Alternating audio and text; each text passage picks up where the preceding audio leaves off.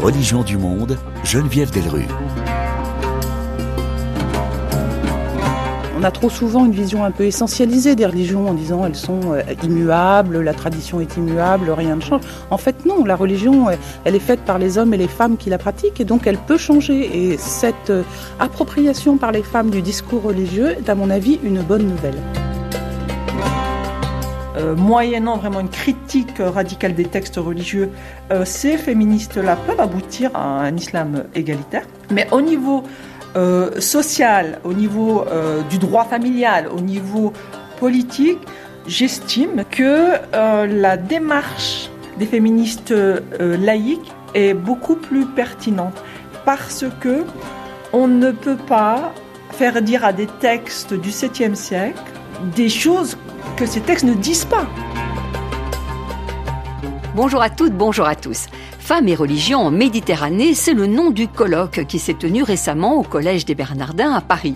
Cette journée venait conclure deux années d'échanges interdisciplinaires au sein du pôle de recherche des Bernardins sur les évolutions concernant la situation des femmes des deux rives de la Méditerranée, évolutions en lien avec les prescriptions religieuses et le droit quand celui-ci s'appuie sur la religion, ce qui est le grand dénominateur commun.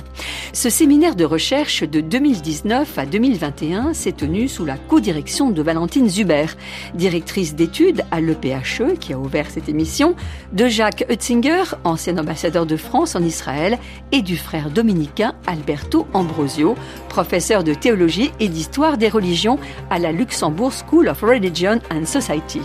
Deux années qui ont réuni des chercheurs des sciences humaines, des sciences sociales, politiques, religieuses, couvrant les trois monothéismes.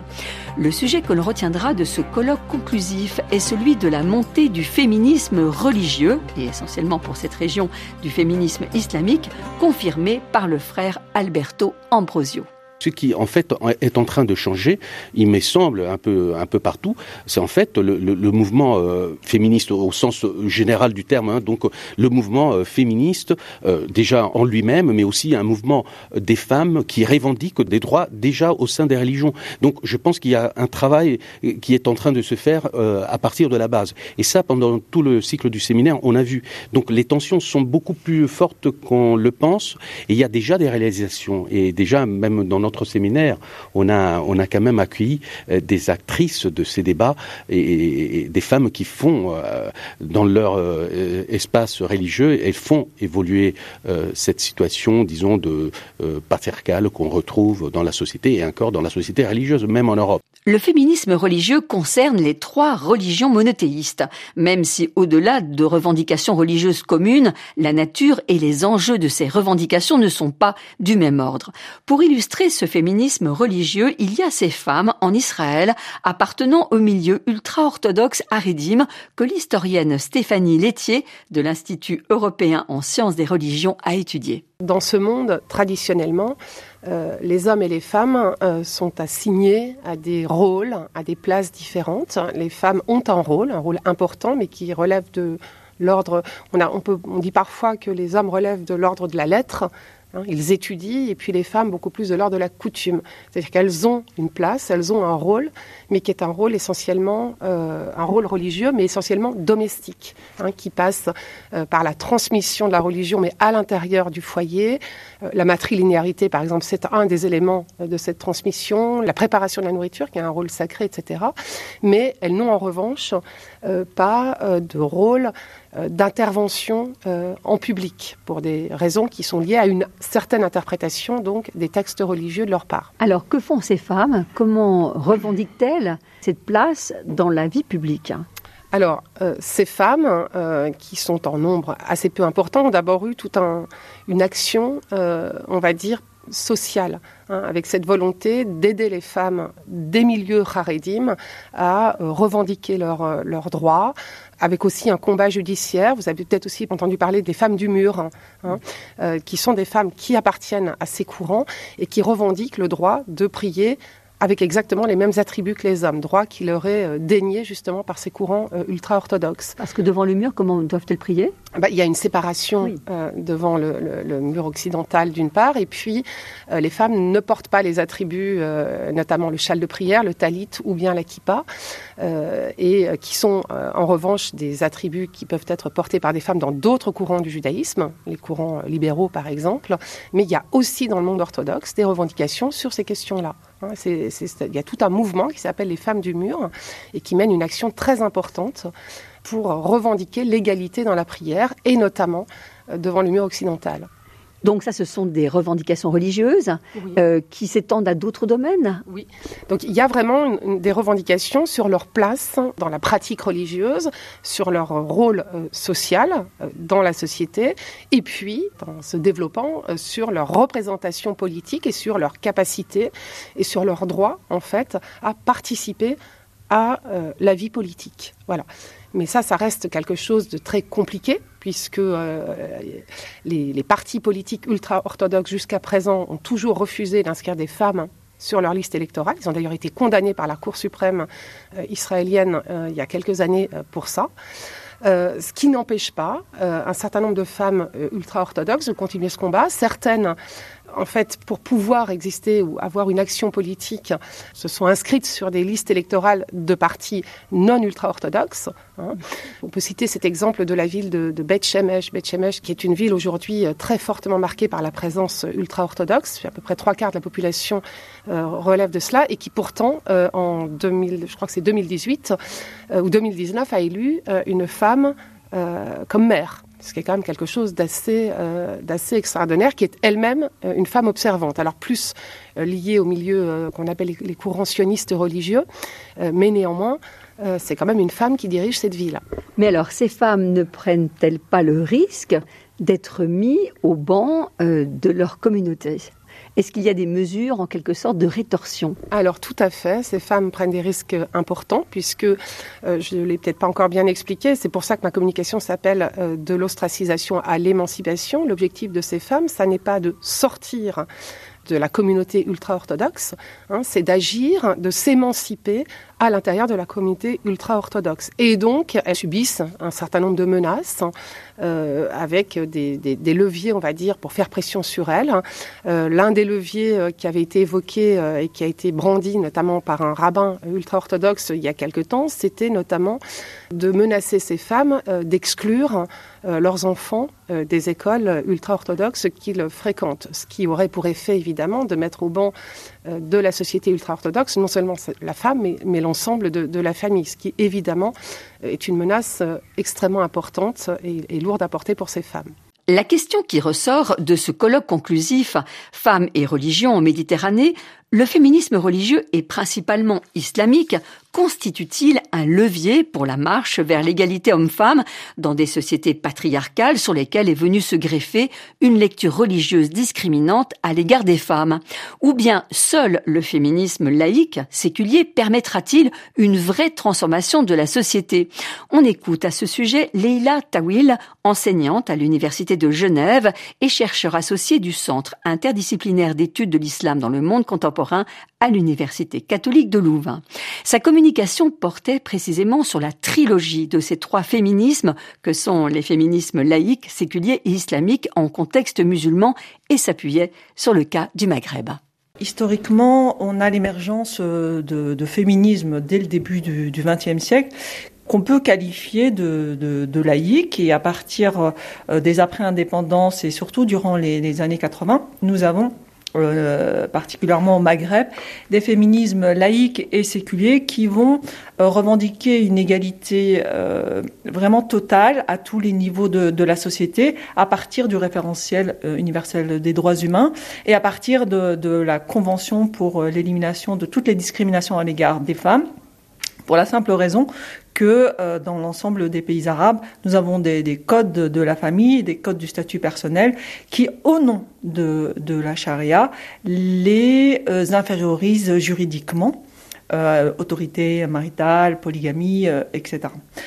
Et donc, nous avons historiquement, à partir de, des années 1980, le phénomène islamiste, il y a vraiment un changement de paradigme islamiste qui va justement mobiliser euh, le référentiel religieux comme euh, fondement de l'organisation d'un projet de société et où la question du genre est, vraiment la centralité leur, de leur programme politique. Donc, maintien du statu quo du code du statut personnel et vraiment même réislamisation des mœurs. Euh, on voit un voilement massif euh, au, niveau également juridique, euh, vouloir maintenir la femme dans un statut d'infériorité.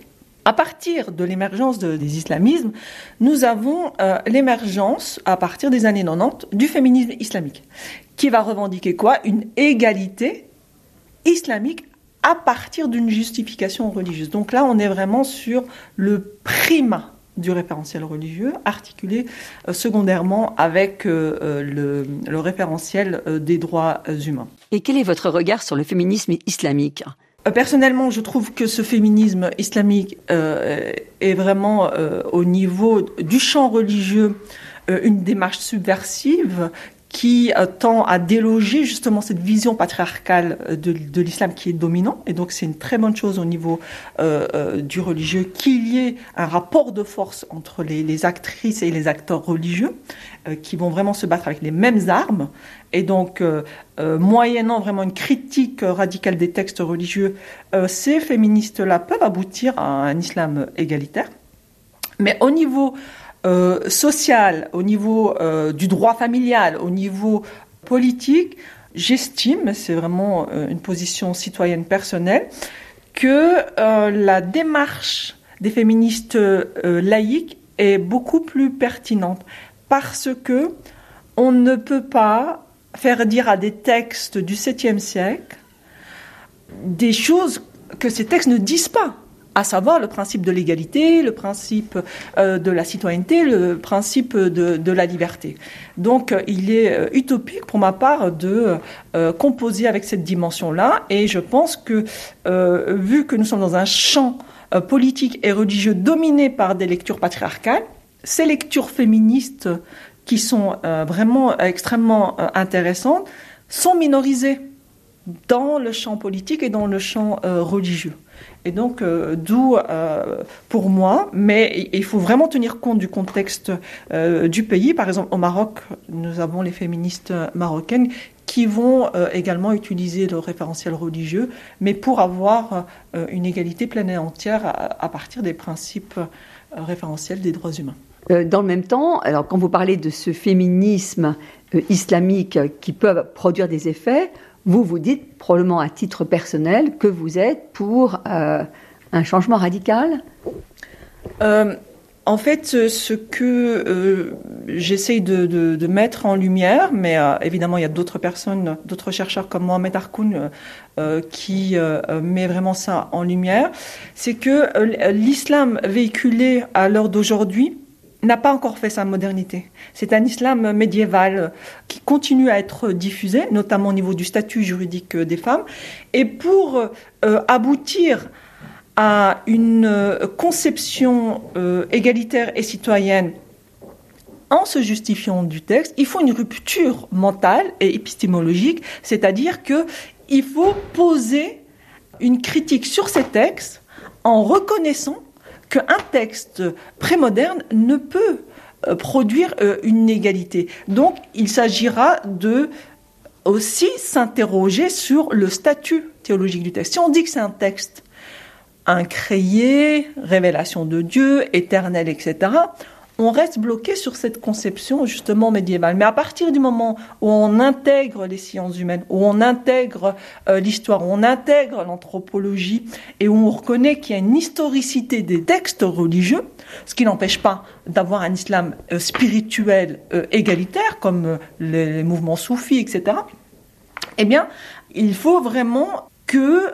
la condition pour qu'il y ait justement cette, cet euh, islam dit moderne, impliquant euh, l'acceptation de l'égalité, acceptant l'altérité, l'égalité entre croyants et non-croyants, l'égalité, euh, ça c'est déjà acquis entre les libres et les esclaves, eh bien il faut faire cette rupture mentale. Et, ce qui manque aujourd'hui, c'est cette égalité totale, inconditionnelle des hommes et des femmes. Et donc ça, il faut euh, considérer que les textes relatifs à mon sens, hein, c'est mon point de vue, relatifs à la condition des femmes, comme l'autorité euh, maritale, comme la polygamie, ce sont des textes historiques et aujourd'hui, elles ne peuvent plus être appliquées. Est-ce que ça veut dire que plutôt que de les relire, il faut abandonner ce référentiel? Il faut abandonner euh, les textes qui sont porteurs de discrimination. Et ils sont historiquement euh, dans les textes, euh, et évidemment, euh, le Coran a aussi une fonction liturgique, donc on va continuer à les lire, on va continuer. Mais ils ne peuvent, à mon sens, remplir à l'heure d'aujourd'hui une fonction sociale, politique et juridique.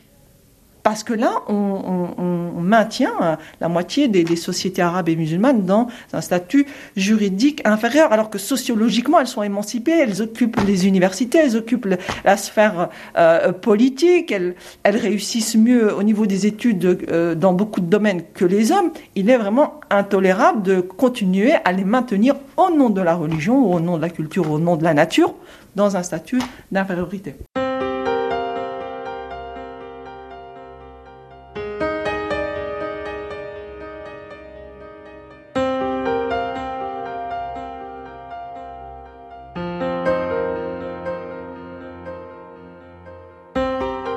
Poursuit sur le colloque qui s'est tenu au Collège des Bernardins à Paris, Femmes et religion en Méditerranée. On l'a entendu, Leila Attawil, si elle reconnaît le rôle du féminisme islamique pour forger une pratique égalitaire de l'islam, au sein de la société, elle estime que seul le féminisme laïque est efficace pour résoudre la question de l'égalité homme-femme. Le chercheur d'origine syrienne, Naël Georges, chercheur associé au GSRL, le groupe Société, Religion et Laïcité, aborde lui la question de la discrimination dans l'espace méditerranéen de façon beaucoup plus large que celle concernant les femmes. Il plaide en faveur de la citoyenneté dans le cadre d'un État laïque. Le véritable problème au Moyen-Orient, que jusqu'à maintenant, on continue à appliquer des lois discriminatoires, euh, des lois discriminatoires contre les non-arabes, les non-musulmans, euh, la femme. Il n'y a pas un sort d'égalité entre les citoyens. À mon avis, il faut éliminer l'idéologie de l'arabisme qui ne permet pas l'intégration des non-arabes, à savoir les Kurdes, les Arméniens, les Assyriens. Également, il faut éliminer l'idéologie de l'islamisme qu'on continue aussi à l'appliquer dans certains États du Moyen-Orient et qui ne permet pas l'intégration des euh, personnes euh, non musulmanes et euh, dont le Moyen-Orient est riche de ces minorités. À mon avis, il faut établir un État de droit qui respecte le principe de l'égalité entre l'ensemble des citoyens et qui permet aussi d'instaurer un sort de laïcité dans cette région. Vous citiez effectivement ce matin le cas par exemple du Liban avec ces 17 confessions, ça veut donc dire 17 juridictions différentes Oui, donc j'ai abordé la question du droit de la famille ou euh, ce qu'on appelle les statuts personnels, à savoir toutes les affaires relatives au mariage, divorce, garde d'enfants et les effets de mariage en général. Dans la région d'Orient, il y a beaucoup des codes de statut personnel qui s'appliquent à la personne en fonction de son appartenance non seulement religieuse, mais aussi confessionnelle. Pour les chrétiens, oui, j'ai évoqué plusieurs codes de statut personnel. En plus, euh, on a le droit de statut personnel euh, général islamique qui est inspiré de la charia islamique ou de son interprétation et qui discrimine euh, la femme musulmane, mais également les non-musulmans et la, femme chrétienne, surtout dans le domaine de la garde d'enfants, comme par exemple s'il y a une affaire de garde entre un homme musulman et une femme non musulmane, c'est toujours la décision de justice dans le droit euh, à la partie musulmane dans l'affaire sans prendre en compte les, intérêts de l'enfant. Aussi, ces codes de statut personnel, comme l'article par exemple 48 du code de statut personnel syrien, il dit le mariage entre une femme musulmane et un homme non musulman est nul et tout enfant euh, issu de ce genre de mariage est légitime. Euh, je pense euh, tout ça, ça viole le principe de l'égalité entre les musulmans et les non-musulmans. Il viole le principe de l'égalité entre femmes et hommes, mais également les enfants sont victimes car ils ne sont pas reconnus suite à une relation de ce type. Et vous, l'évolution du droit en fonction de la relecture des textes religieux, est-ce que vous y croyez?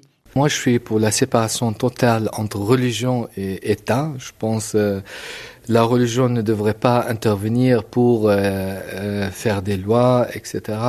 Après, la question de l'interprétation est importante. Oui, il y a des penseurs islamiques aujourd'hui qui luttent pour euh, relecture modérée de l'islam et il faut essayer de soutenir ces mouvements de, de, la société civile, ces penseurs qui sont souvent jetés en prison ou accusés d'apostasie, tués, etc.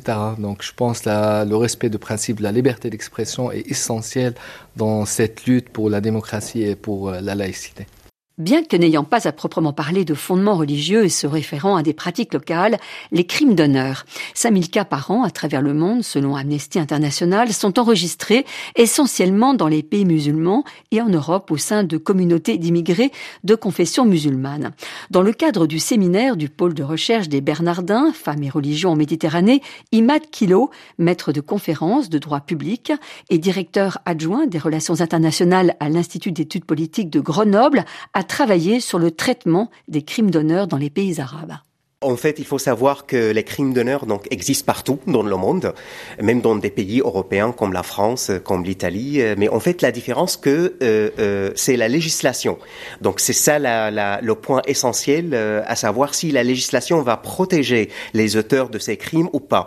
Donc dans les pays que j'ai évoqués, la France, l'Italie, l'Allemagne, même s'il y a des crimes, en fait, la législation ne va pas protéger les auteurs. En revanche, dans les pays arabes, en fait, et dans la totalité de ces pays, eh bien évidemment, il y a eu des réformes hein, législatives, mais en fait, il y a la loi, la loi elle-même qui va protéger, qui va donner euh, aux auteurs de ces crimes euh, une circonstance atténuante. On considère que ces crimes qui sont commis sur euh, une femme, une mère, une sœur, qui a entre guillemets sué l'honneur familial, donc mérite aussi entre guillemets la mort et la loi va accorder une circonstance atténuante et parfois une dispense totale de la sanction en fait. Est-ce qu'il y a effectivement, selon les pays, euh, des différences? Est-ce qu'il y a des pays où on est plus, si je puis dire, euh, euh, tolérant vis-à-vis du crime d'honneur et d'autres moins? En fait, effectivement, on peut donner, je peux donner l'exemple de la Tunisie qui avait cette disposition législative et qui en 93 a supprimé définitivement. Donc l'article a été éradiqué de l'arsenal juridique tunisien. Il n'y a plus de circonstances atténuantes en Tunisie. Au Maroc, en fait, au départ, l'article donc accordait la circonstance atténuante au mari, et en fait, euh, en 2003, euh, cette disposition législative a été réformée, mais en fait, on ne l'a pas supprimée, mais on l'a étendue à la femme aussi. Et des pays comme l'Égypte, comme la Jordanie, par euh, exemple. en fait, il y a des pays effectivement comme l'Égypte, comme la Jordanie, ça existe toujours. Donc, ils ont toujours ces dispositions effectivement discriminatoires et qui se manifestent comment, qui, qui s'expriment comment se manifeste comment Par exemple, en Jordanie, euh, il y a deux articles qui concernent les crimes d'honneur. Donc, il y a un article qui va excuser totalement, en fait, l'auteur de ces crimes de toute sanction si le crime est commis euh, au nom de l'honneur. Et en fait, c'est accordé que ça soit à l'époux, au père, au fils. En fait, euh, en Égypte, il y a une autre variation. En Égypte, en fait, uniquement l'époux qui va profiter de la circonstance atténuante. C'est-à-dire, le crime quand il est commis par l'époux, il n'y a que l'époux qui peut profiter de la circonstance atténuante. C'est-à-dire si le père ou le fils commet ce crime, il ne va pas profiter de la circonstance atténuante. Et du côté de, l'adultère, pareil, toujours cette, discrimination? Euh, En fait, euh, effectivement, la discrimination ne concerne pas, donc à l'encontre de la femme, ne concerne pas uniquement euh, les crimes d'honneur, mais également l'adultère. Donc, je donne l'exemple en Égypte, dans le code pénal, on va distinguer entre l'adultère de l'homme et l'adultère de la femme. Donc, déjà, au niveau de la sanction du châtiment dans le code pénal, donc la femme, elle va risquer cinq ans d'emprisonnement, alors que l'homme, il va risquer deux ans maximum d'emprisonnement. et il y a une autre condition discriminatoire, on va dire, que la femme adultère sera punie quel que soit l'endroit où l'acte est commis, alors que l'homme, il faut que l'acte soit commis dans le domicile conjugal, principal ou secondaire. Ah oui, si c'est dans une chambre d'hôtel, ça passe. Absolument, donc il n'y a aucune sanction et c'est le texte de la loi. C'est même pas de la jurisprudence, c'est le texte de la loi. Et si je peux me permettre d'utiliser l'expression, c'est plus intéressant encore, c'est en Irak d'exiger une certaine fréquence en fait pour que euh, l'homme adultère soit puni. Il faut une certaine fréquence. Donc un seul acte d'adultère ne suffit pas pour punir l'homme adultère. En revanche, la femme adultère, dès le premier acte, elle est punie par le code pénal. Selon vous, est-ce que ça vient euh, bah, de sociétés patriarcales, on va dire machistes, ou bien est-ce que le droit musulman a quelque chose à voir dans ce traitement euh, voilà, qui discrimine euh, très nettement la femme? Très bonne question, merci. En fait, effectivement, la discrimination, en fait, vient purement et simplement de la société patriarcale. Parce que juridiquement parlant, quand on regarde la loi islamique, donc les sources euh, fondatrices de la loi islamique, le Coran et la Sunna, en fait, il n'y a pas de discrimination concernant la sanction des actes accomplis. Donc, bien évidemment, il y a d'autres aspects discriminatoires à l'encontre de la femme dans ces sources, la polygamie, la répudiation, le témoignage, euh, l'héritage, l'héritage, euh, donc la liste elle est longue.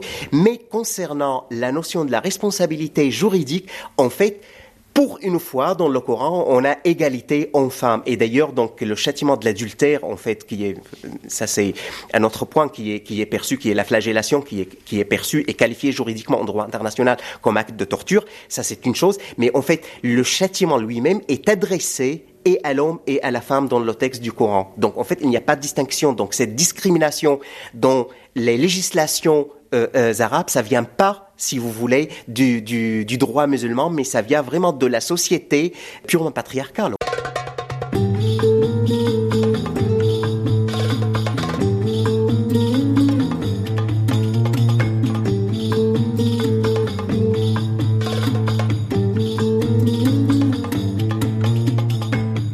Regard rétrospectif est nécessaire pour mesurer les avancées de la condition de la femme au Maghreb.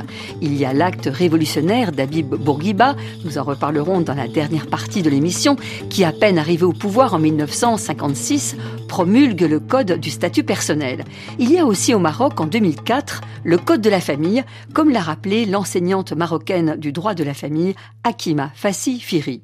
Sa communication sur le statut des femmes au Maroc avait pour titre des progrès juridiques et réglementaires à l'épreuve des résistances culturelles. La réforme, elle a vraiment touché à tous les aspects presque tous les aspects euh, qui régissent le statut personnel, familial et successoral euh, des Marocains.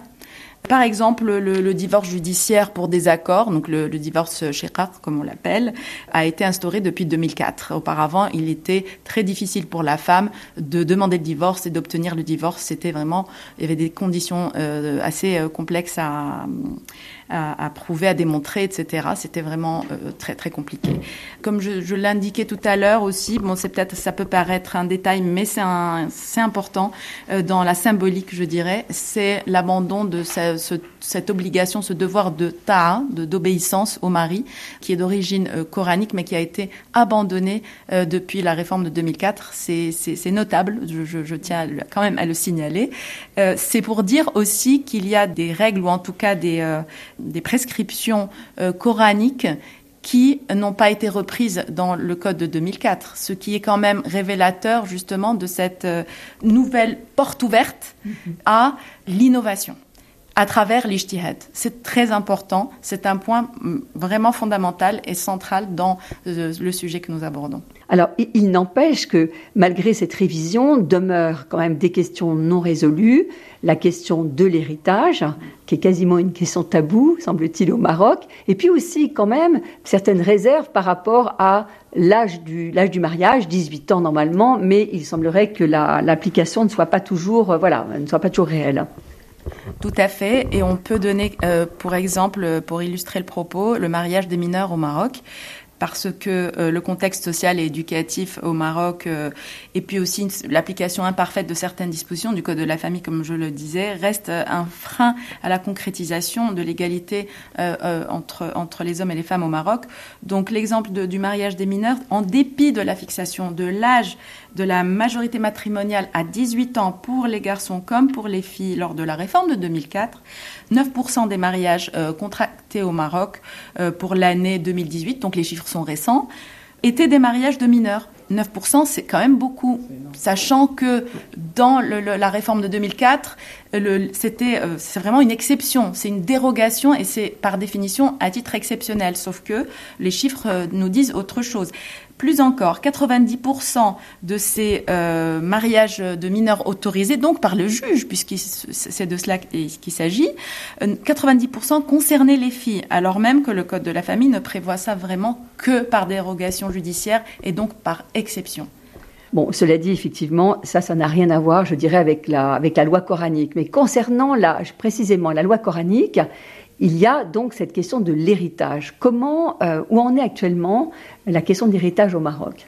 Alors, le débat est à l'œuvre, on peut le dire, depuis quelques années. Je, je parlais tout à l'heure dans mon intervention de plusieurs ouvrages et, notamment de l'ouvrage intitulé L'héritage des femmes au Maroc et euh, la pétition de 2018 qui avait euh, fait suite à cet ouvrage-là et avec euh, plusieurs auteurs et, et, quand je dis auteurs, c'est militants, intellectuels, universitaires. Il y a eu vraiment un grand nombre de, de personnes et de, et de noms connus, donc avec beaucoup de, de, légitimité, je dirais, dans leur leur rapport à ces sujets-là et dans ce qu'ils peuvent apporter à ces sujets-là, qui ont signé cette pétition et qui consistait en fait, elle était très précise, elle consistait à demander la levée euh, la, modification d'un aspect dans la loi sur l'héritage au Maroc, parce que euh, vous n'êtes pas sans savoir peut-être que il y a quand même la question de l'égalité en, héritage, mais il y a euh, des aspects un peu connexes, je dirais, qui concerne l'héritage au Maroc et cette règle dont je parlais tout à l'heure de tassib,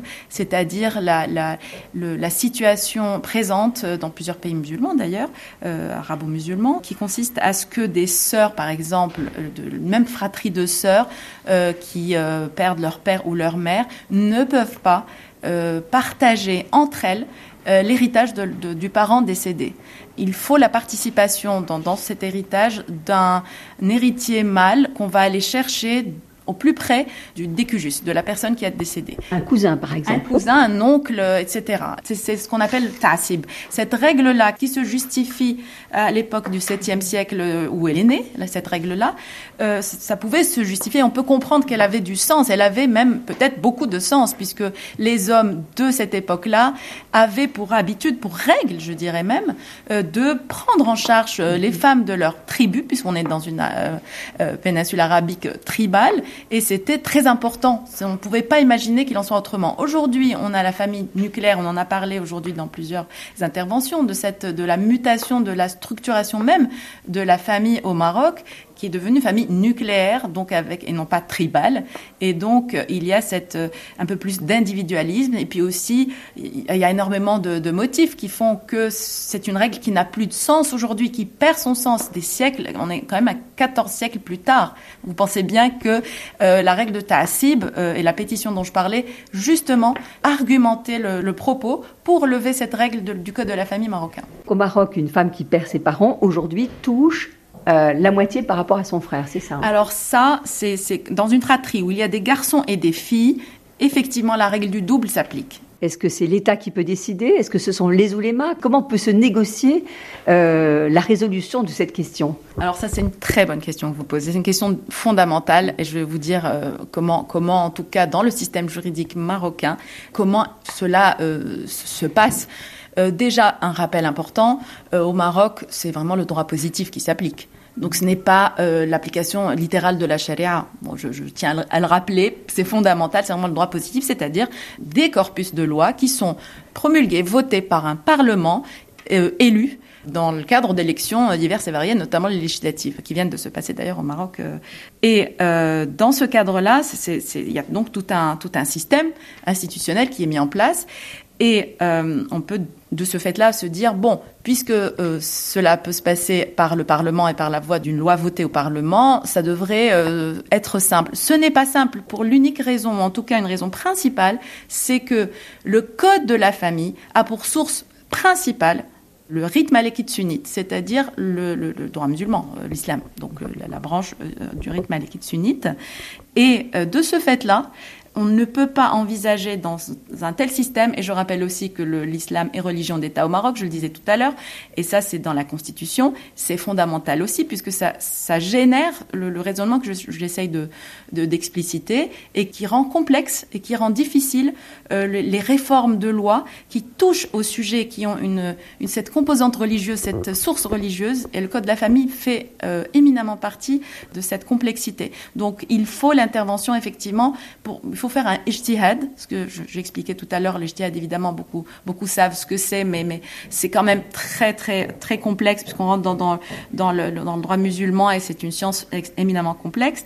Mais toujours est-il que ce sont les ulamas qui sont en charge de, au Maroc et dans plusieurs pays musulmans, en charge de, l'interprétation et de donc cette herméneutique des textes coraniques notamment, pas seulement et euh, ils sont censés de venir avec ou donner des avis juridiques ou des, des, fatwas, comme on les appelle en, arabe.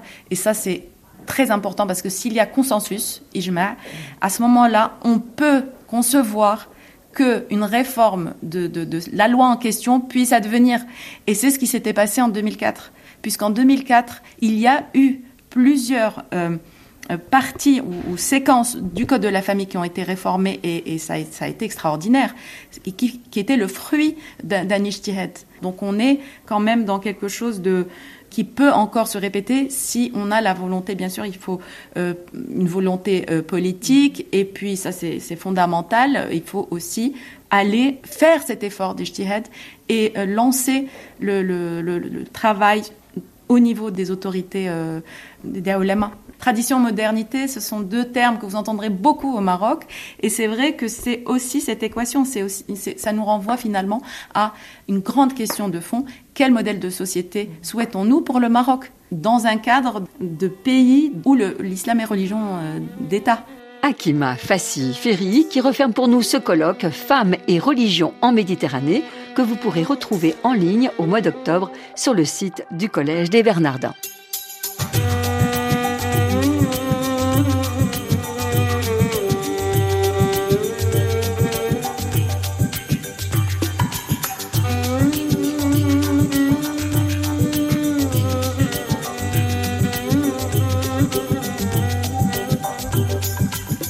Le sillage de ce colloque, nous poursuivons cette réflexion sur l'évolution du statut de la femme dans le pourtour méditerranéen avec une page d'histoire, celle du statut du code personnel dicté par Habib Bourguiba en 1956 qui a permis l'émancipation de la femme tunisienne.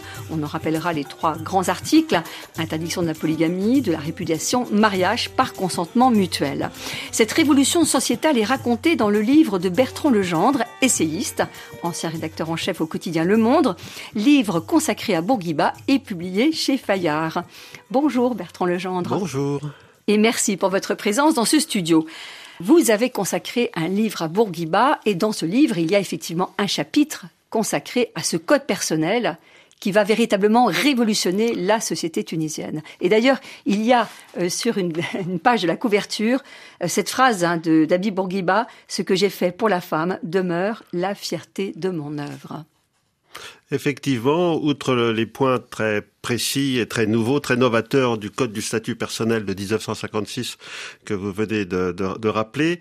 Euh, il y a des choses qui sont moins connues. Par exemple, en janvier 1961, euh, euh, Bourguiba autorise euh, la, la, vente de produits contraceptifs. C'est avant l'autorisation, la légalisation de la pilule contraceptive en France.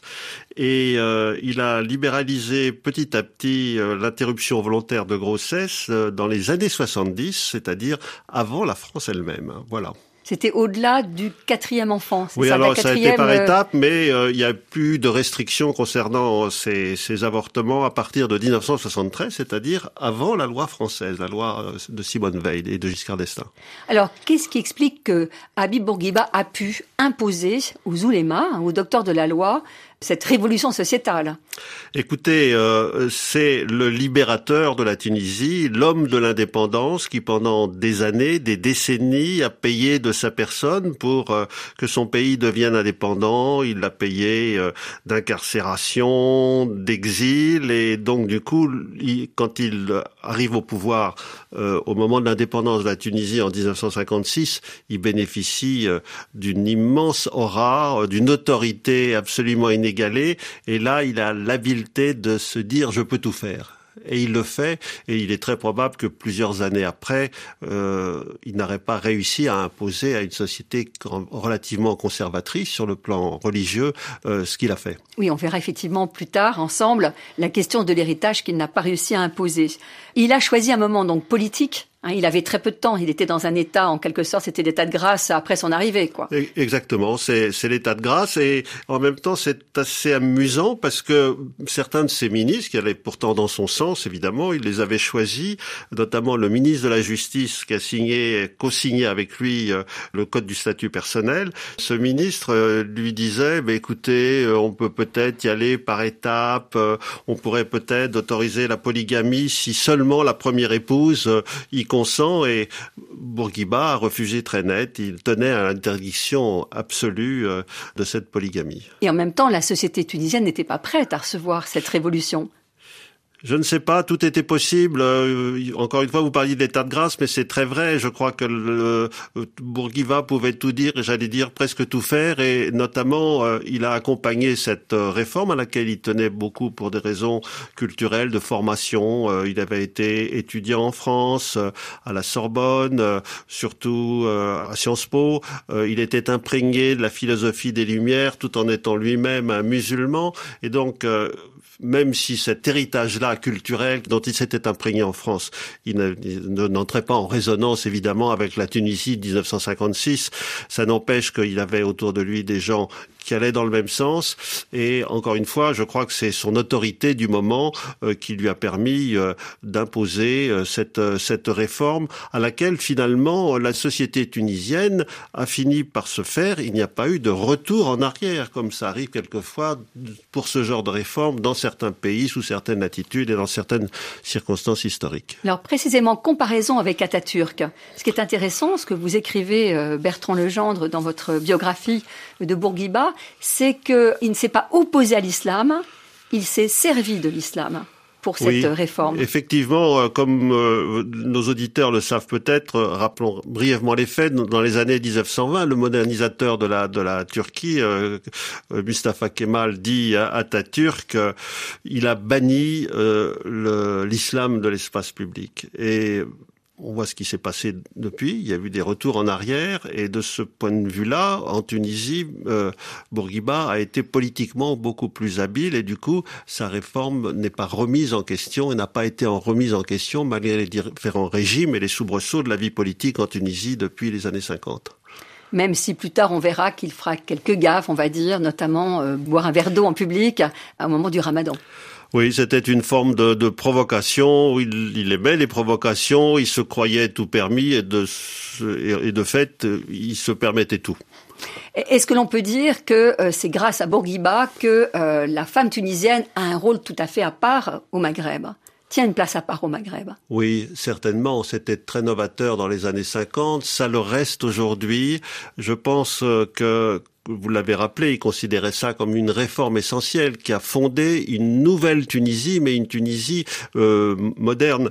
Euh, je, me rappelle d'une conversation avec euh, l'un de ses anciens ministres qui était devenu président de la République, Béji Kaïd Essebsi, euh, qui, au moment où je suis venu l'interroger sur l'héritage de Bourguiba, il m'a reçu au palais de Carthage, il était président de la République, il y avait dans son bureau un buste de Bourguiba, et il m'a dit quelque chose qui ressemble tout à fait à ce que vous rappeliez des déclarations de Bourguiba il y a une seconde.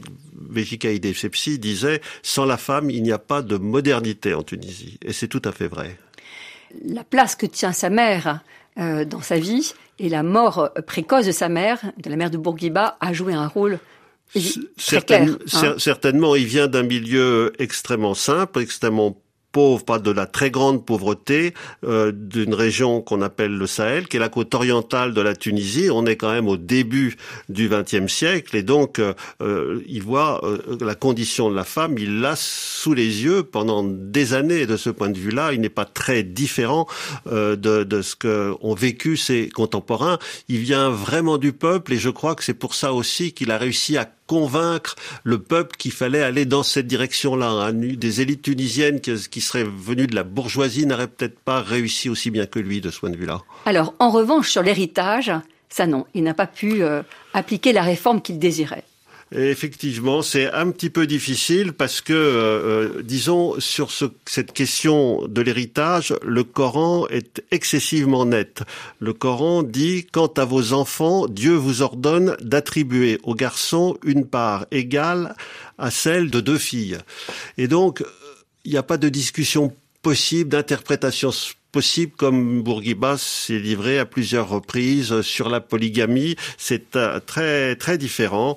Et donc, euh, ça a coincé. Ça a coincé, et ça continue d'ailleurs euh, à coincer aujourd'hui, malgré la volonté du président Belgique Haïti Sipsi, que j'évoquais un instant, d'essayer de, de faire bouger les choses. Et désormais, il y a à la tête de la République tunisienne un président très conservateur du point de vue de la société et pour lui, il n'est pas question de changer ce, cette, cette règle-là.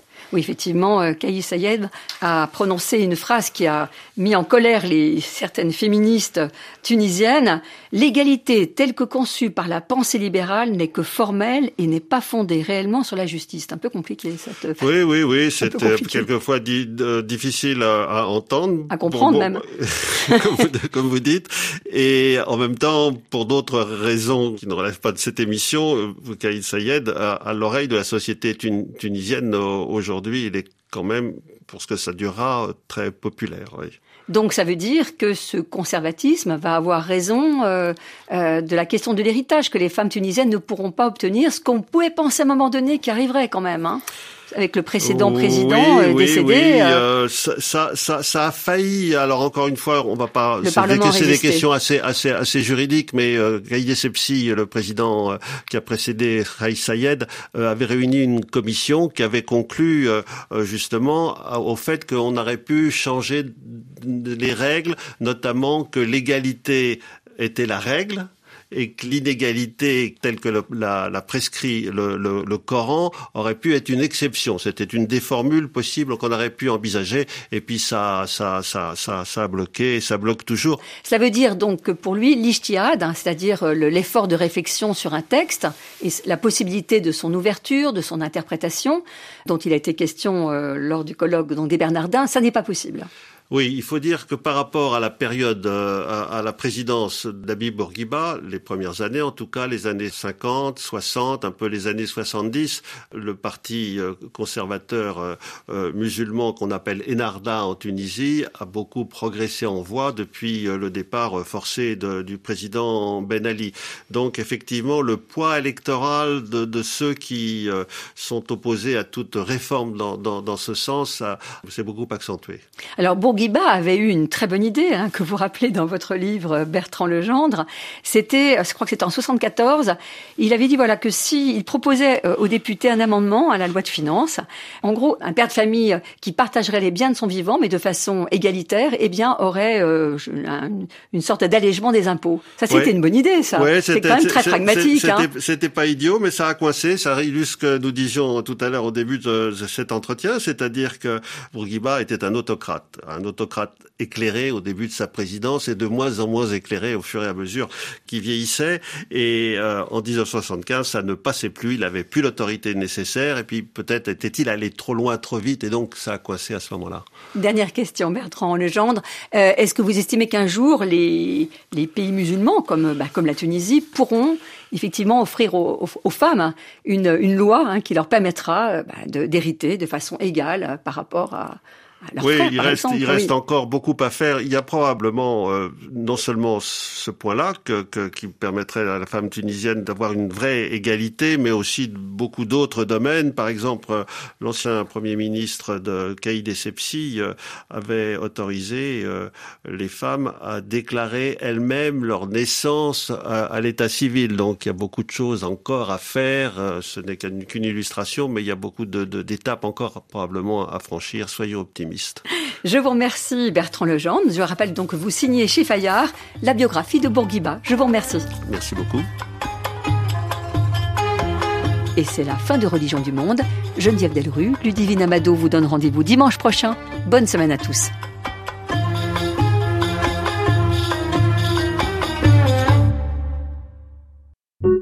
Tout à l'heure sur RFI.